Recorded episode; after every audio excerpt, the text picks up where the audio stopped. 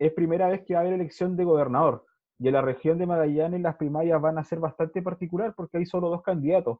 Pese eh, que eh, hay varios partidos que ya han nombrado candidatos y algunos posibles que podrían salir en la palestra en los próximos días.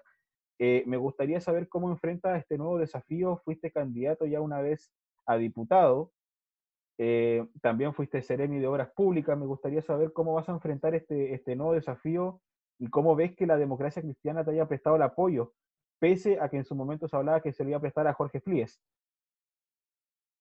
Sí, mira, lo, primero decirte que este 29 de noviembre es una primaria legal donde un conjunto de partidos de la oposición en todo Chile han decidido consultar a la ciudadanía respecto a la nominación de, un candidato.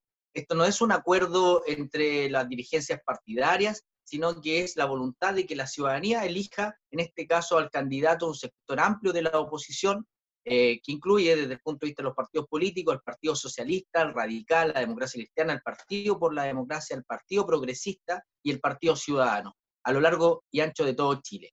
En particular, en la región de Magallanes, somos dos los candidatos, eh, que les habla Juan Francisco Miranda, de la Democracia Cristiana, y eh, Jorge Fríes, candidato del Partido Radical pero este, esto es una primaria abierta a la ciudadanía donde queremos que participen y principalmente podamos, en el mes de campaña que se inicia ahora en el mes de noviembre, tener un amplio debate de posiciones, confrontar las ideas para que construyamos, construyamos entre todos un programa de gobierno regional de, eh, de largo aliento, pero principalmente, al menos es mi vocación, eh, que tenga un perfil claramente social hacia el territorio y trabajar desde el territorio no desde eh, las céntricas oficinas de Punta Arenas, sino que estar donde los problemas muchas veces parecen, pero frente a eso tenemos, que trabajar junto a la comunidad. Ahora, eh, antes de hablar un poquito de, tus metas como futuro posible ser elegido gobernador, eh, me gustaría saber cómo miras a tu contrincante, un ex intendente que fue, no sé si lamentablemente eh, el último intendente que tuvimos cuatro años, sin, tener un cambio como lo hemos tenido ahora último. Eh, ¿cómo, ¿cómo, ves a Jorge Fríes? Mira, eh, en primer lugar, decirte que yo creo en los liderazgos cuando son colectivos, cuando forman parte de, una coalición. Yo no creo en, en, caudillismo ni en figura y que todo pase por una persona. El gobierno de la presidenta Bachelet es un gobierno, fue un gobierno, los dos gobiernos fueron gobiernos de coalición. Yo tuve el privilegio de trabajar en su primer gobierno eh, hasta el año 2010 eh, y en su segundo gobierno es un gobierno de coalición incluso más amplia que la del primero. Dicho eso, todo lo que se pudo haber hecho desde el gobierno eh, es por impronta de lo que fue el programa de todos quienes participamos, trabajamos para que Michelle Bachelet volviese a ser presidenta de Chile.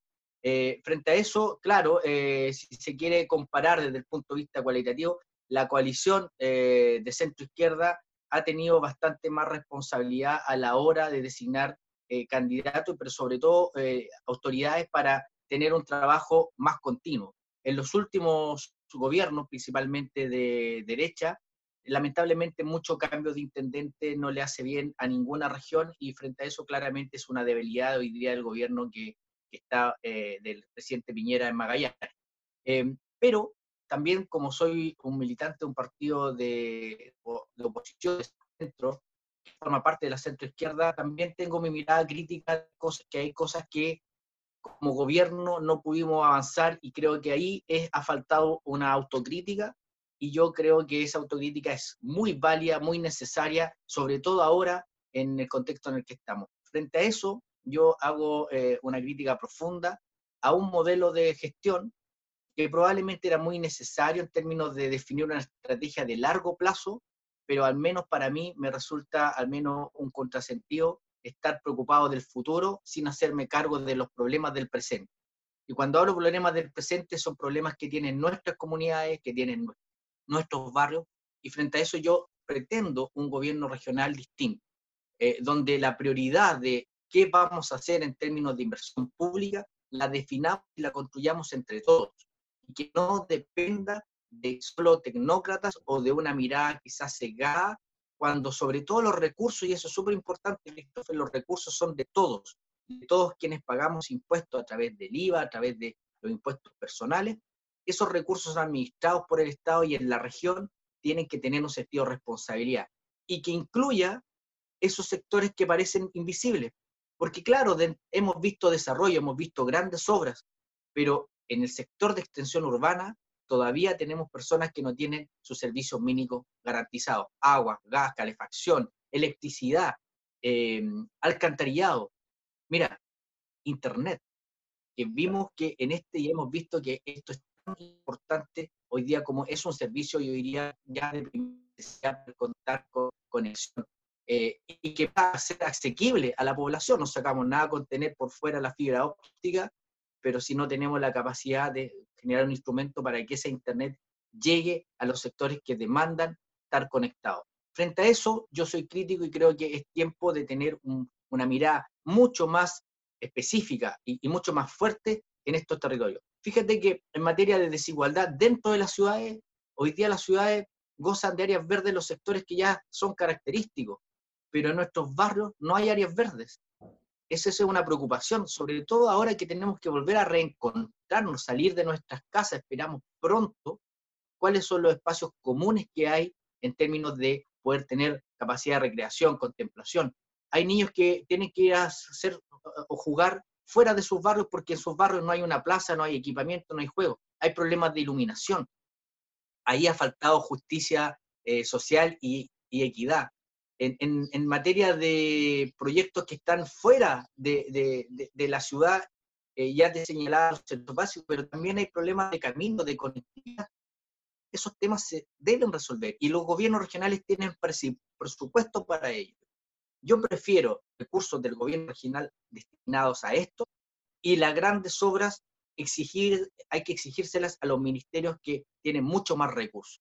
Frente a eso, para mí, por ejemplo, es necesario seguir pavimentando rutas por la región, pero ese financiamiento debe venir principalmente del Ministerio de Obras Públicas y no de la región, porque con el dinero de la región podemos, en este caso, generar muchos mayores proyectos que beneficien a más personas.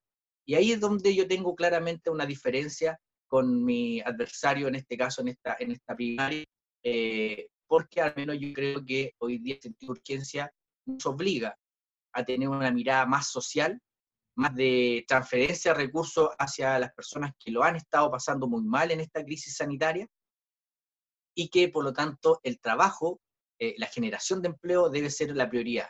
Y al mismo tiempo de cómo salvamos, rescatamos a industrias que hoy día están muy golpeadas, por ejemplo, como la industria del turismo. Exacto.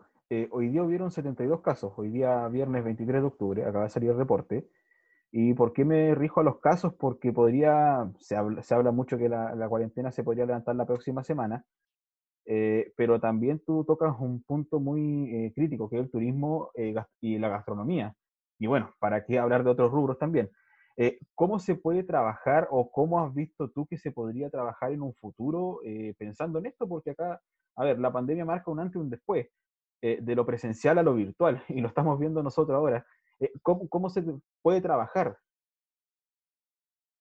Mira, eh, yo lo, primero es eh, decir que la industria del turismo es una industria importante en la región y, que genera mucho empleo y que es una de las industrias que no concentra, es decir, son muchos los, las pequeñas y medianas empresas y la cadena de esta industria es, bastante amplia, desde las personas que trabajan en el transporte, en la logística, en, en lo que tiene que ver con hospedaje, eh, eh, una serie de eh, restaurantes, etc. Lo primero es reconocer y tener este, este esto, un esfuerzo y una mirada de realidad, un sentido de realidad. No va a volver fácilmente el turista a llegar a la región porque en realidad este es un problema mundial respecto al turismo. Entonces, como una primera etapa, claro que hay que hacer, perdón, esfuerzos de, de concurrir, de, de, participar y promover el turismo, pero siendo realista, eh, bienvenidos los turistas que puedan venir de afuera, pero yo creo que eso nos va a costar o se va a demorar. Entonces, por lo tanto, ¿hacia dónde es lo que a mí se me ocurre? Es apuntar a un plan especial de turismo regional, dentro de la región, al mercado nacional, pero también dentro de la región. Y ahí yo creo que el gobierno regional tiene la posibilidad de establecer programas, hacer programas, precisamente así como hemos visto programas exitosos para la tercera edad que conocen Chile, ¿Por qué no tener un programa especial en la región para que nuestros magallánicos, cuántas personas de Punta Arena no conocen por venir, que está aquí al frente? ¿Cuántos no conocen Puerto William? Las Torres del Paine. ¿Cuántos natalinos no conocen Puerto William? ¿Cuántos natalinos no conocen la Tierra del Fuego? ¿Cuántos porvenireños no conocen el sur de su isla y tampoco conocen, por ejemplo, Puerto William? En definitiva, ¿cuánta gente nuestra no conoce el lugar donde vive?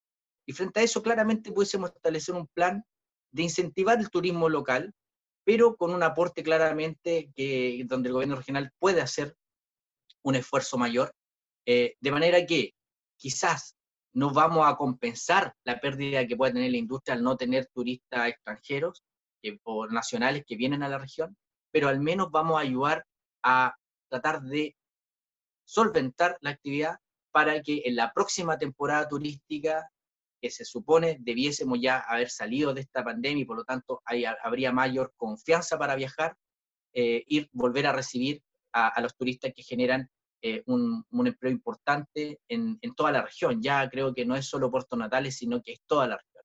Entonces, ahí hay un desafío que yo creo que prefiero que el gobierno regional, entre todos, invirtamos para que nuestra gente pueda conocer la región, que probablemente gastar ese dinero en otra iniciativa que no pasa nada si las postergamos un par de años. Lo que sí no podemos postergar es ir en ayuda de las personas que hoy día tienen problemas de empleo, que lo están pasando mal, y al mismo tiempo poder contribuir a que nuestra gente conozca más su región. Exacto.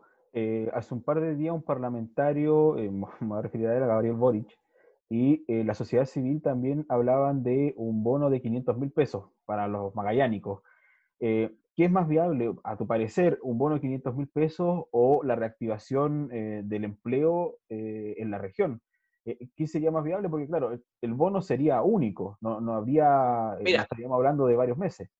E, e, en ese, en ese sentido, yo creo que para las personas que hoy día no tienen empleo, que no tienen su seguro de cesantía o que ya se lo consumieron, para aquellas personas que no han podido eh, trabajar, porque también hay que decir que eh, mucha, parte, mucha de nuestra fuerza laboral eh, es como que trabaja el día a día, es decir, se basa el sueldo de forma diaria y no, no lo tiene garantizado a fin de mes.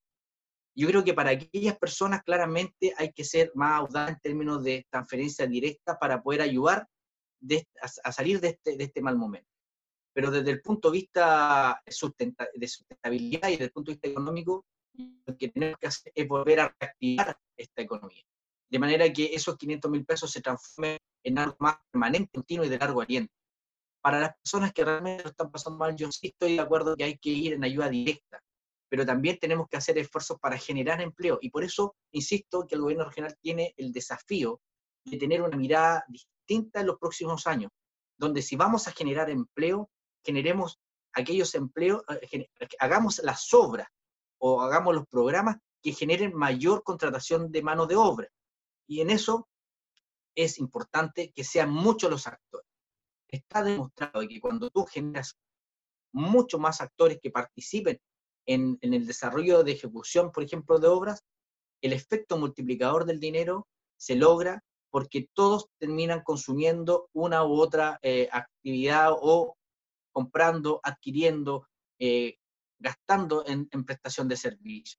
Frente a eso creo que la mirada es clara. Yo me imagino que el próximo gobierno, y eso yo lo que aspiro, que tenga un plan especial de empleo para el turismo y un plan especial de contratación de mano de obra en aquellas obras que son súper necesarias, y yo te decía en términos de restaurar y rescatar nuestros barrios.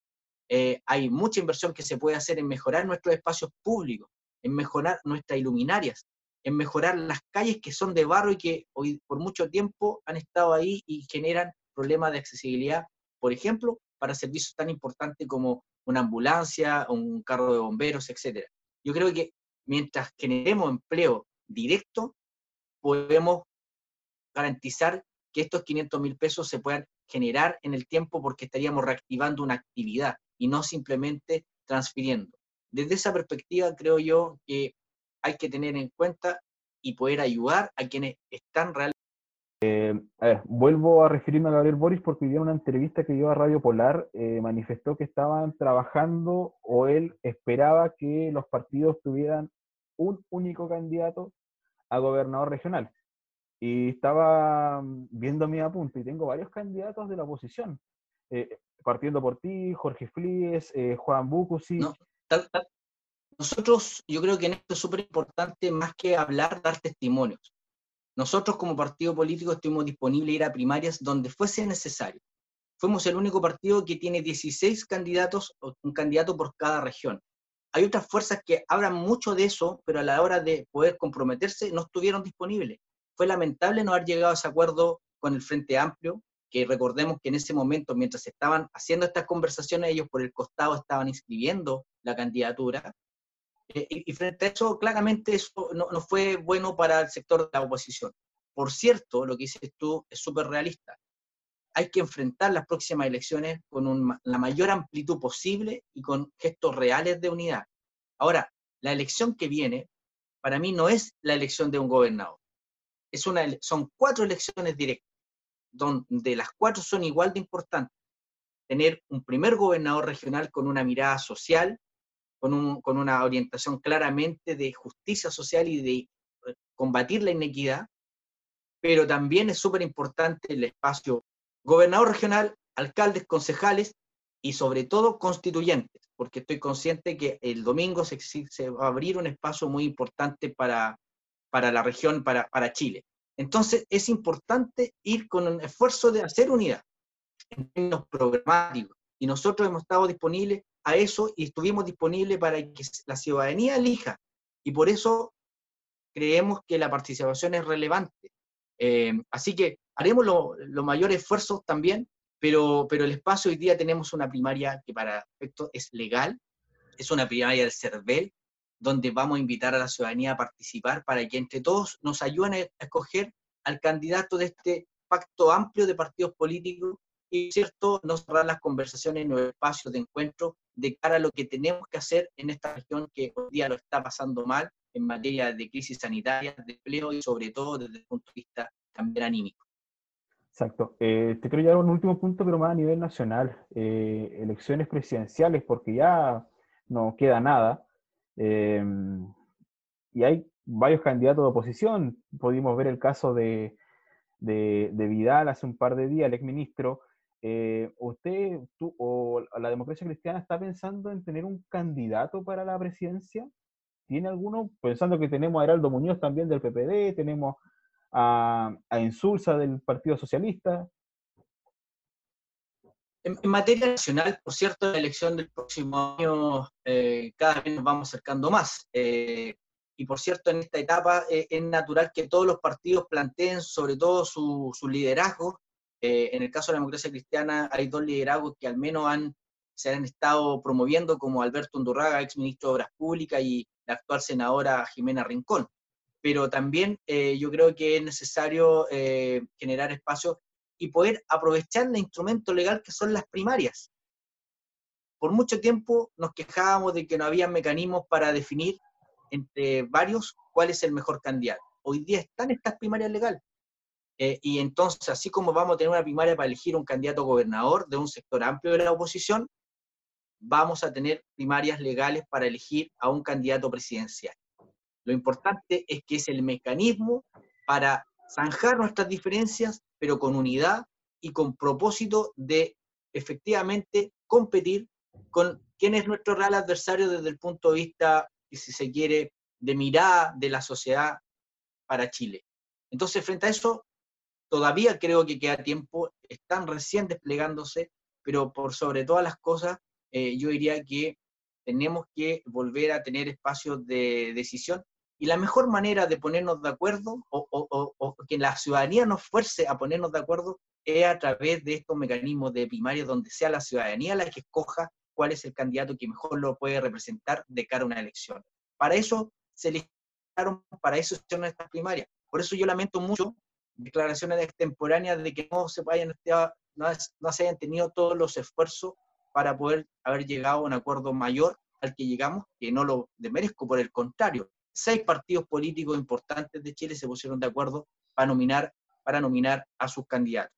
Así que yo creo que eso está, está en desarrollo, como dicen ustedes, los comunicadores, los periodistas, está en desarrollo la noticia. Mientras tanto, lo importante es ir recuperando la confianza de las personas y para eso eh, creo que hay que tener sentido de realidad porque tenemos que eh, rápidamente actuar para que nuestra población esté mucho mejor.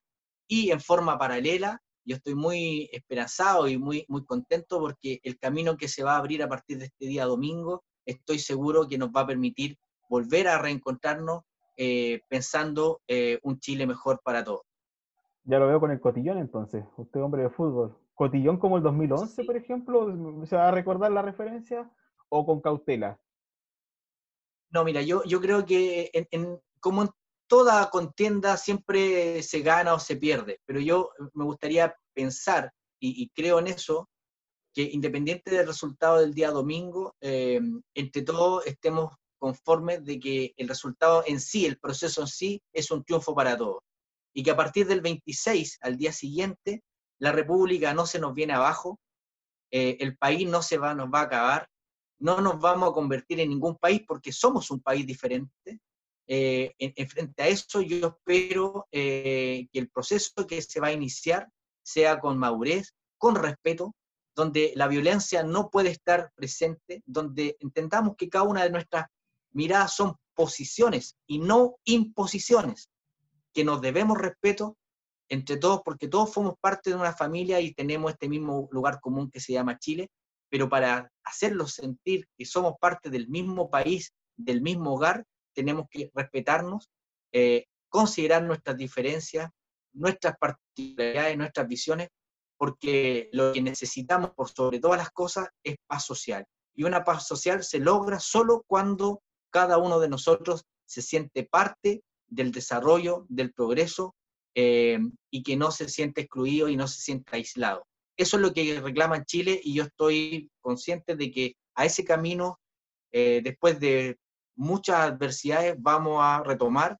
eh, porque como país, como nación, nación guerrera, frente a la adversidad natural, siempre hemos salido fortalecidos, siempre nos unimos frente a la adversidad y en estos tiempos complejos a nivel mundial de la humanidad, esto también es una bonita batalla que dar en términos de salir de esta adversidad entre todos para que todos podamos tener un país mejor y vivir de mejor manera.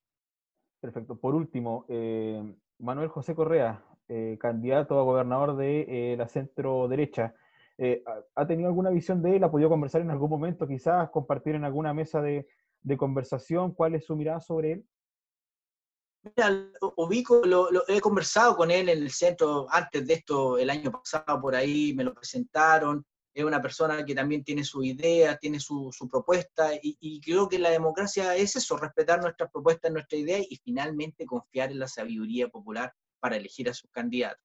Así que en ese sentido, yo creo que le hace bien a, la política tener a distintas personas, a la comunidad, para que puedan identificar cuál es la propuesta que la, le da más sentido eh, no cuál es mejor, sino que cuál es la propuesta que puede ser de mayor sentido para los tiempos que estamos viviendo y en eso confiar en la seguridad popular, en la democracia, por eso se luchó, por eso mucha gente murió, eh, por, por tener esta democracia que rato es cierto, es imperfecta, pero es en eso no tengo dudas que es el mejor sistema eh, frente a otros que claramente coartan la libertad de expresión, las libertades personales, creo que la democracia es algo que tenemos que cuidar y perseverar para que aquello llegue a todos y que todos nos sintamos parte de esta democracia. En eso tengo, creo, confiado en que de cara a lo que la región requiere, vamos a tener un buen proceso y un buen debate para que la ciudadanía escoja eh, con sabiduría, con confianza y con esperanza. Usted, eh, fue mi, eh, Seremi, el presidente manifestó que se iba a alargar entre años el plan de zona extrema, algo que, bueno, se veía venir pensando que en tres años de gobierno no se ha tenido ningún tipo de proyecto. El plan Magallanes quedó aislado. Eh, ¿Buena decisión? Mira, la verdad es que más que buena es algo que se ha hecho siempre. Todos los proyectos, todos los gobiernos hacen un plan y, y, lo plantean para poder ejecutarlo en los cuatro años. Pero los gobiernos de cuatro años, el primer año viene ejecutando lo que dejó el gobierno anterior. En el segundo año recién se empiezan a desarrollar las iniciativas que quiso darle su impronta a todo gobierno y trascienden el periodo de gobierno. Este plan de zona extrema que impulsó la presidenta Bachelet, no solo en la región de Magallanes, en la región de Aysén y en las regiones del norte del país, este plan que la presidenta claramente lo tenía en su programa de gobierno que fue construido con todos los actores de oposición de su momento, eh, permitió tener una planificación de largo plazo. Hay proyectos que están en ejecución y que no se alcanzaban a terminar administrativamente de aquí a diciembre. Por lo tanto, era normal esta extensión en el tiempo. Lo que a mí me preocupa es que podemos demorarnos más, pero la pregunta es si hay más recursos involucrados. Y en eso yo todavía no tengo la claridad. Hay que hacer una evaluación de este plan en términos de qué se gastó bien, cuáles, fueron las cosas que no se gastaron bien y por sobre todas las cosas, cuáles son los recursos adicionales comprometidos, porque aquí lo que está pasando es que un plan que estaba pensado hacerse en años se va a terminar haciendo en nueve. Creo que ahí ha faltado todavía información para ver si que estos anuncios vienen con letras chicas o simplemente eh, es más de lo mismo. Eh, lo importante sí creo yo es que para el desafío que viene se requiere más inversión en la región. Esta es una región fuertemente golpeada. Yo creo que esta región es una de las regiones que ha tenido una cuarentena más prolongada en todo, en todo el país y por lo tanto la actividad económica es una de las regiones más golpeadas eh, por lo mismo. Entonces, frente a eso, yo creo que los presupuestos tienen que ser mucho más de lo, de lo que normalmente se hace cada año. Y para eso se requiere un gobierno regional que pelee con fuerza para su gente, para su territorio. Y en eso, a partir de abril del próximo año, ya esta figura de intendente que tiene dos cabezas, una como representante del presidente y otra como representante de la región, se separa.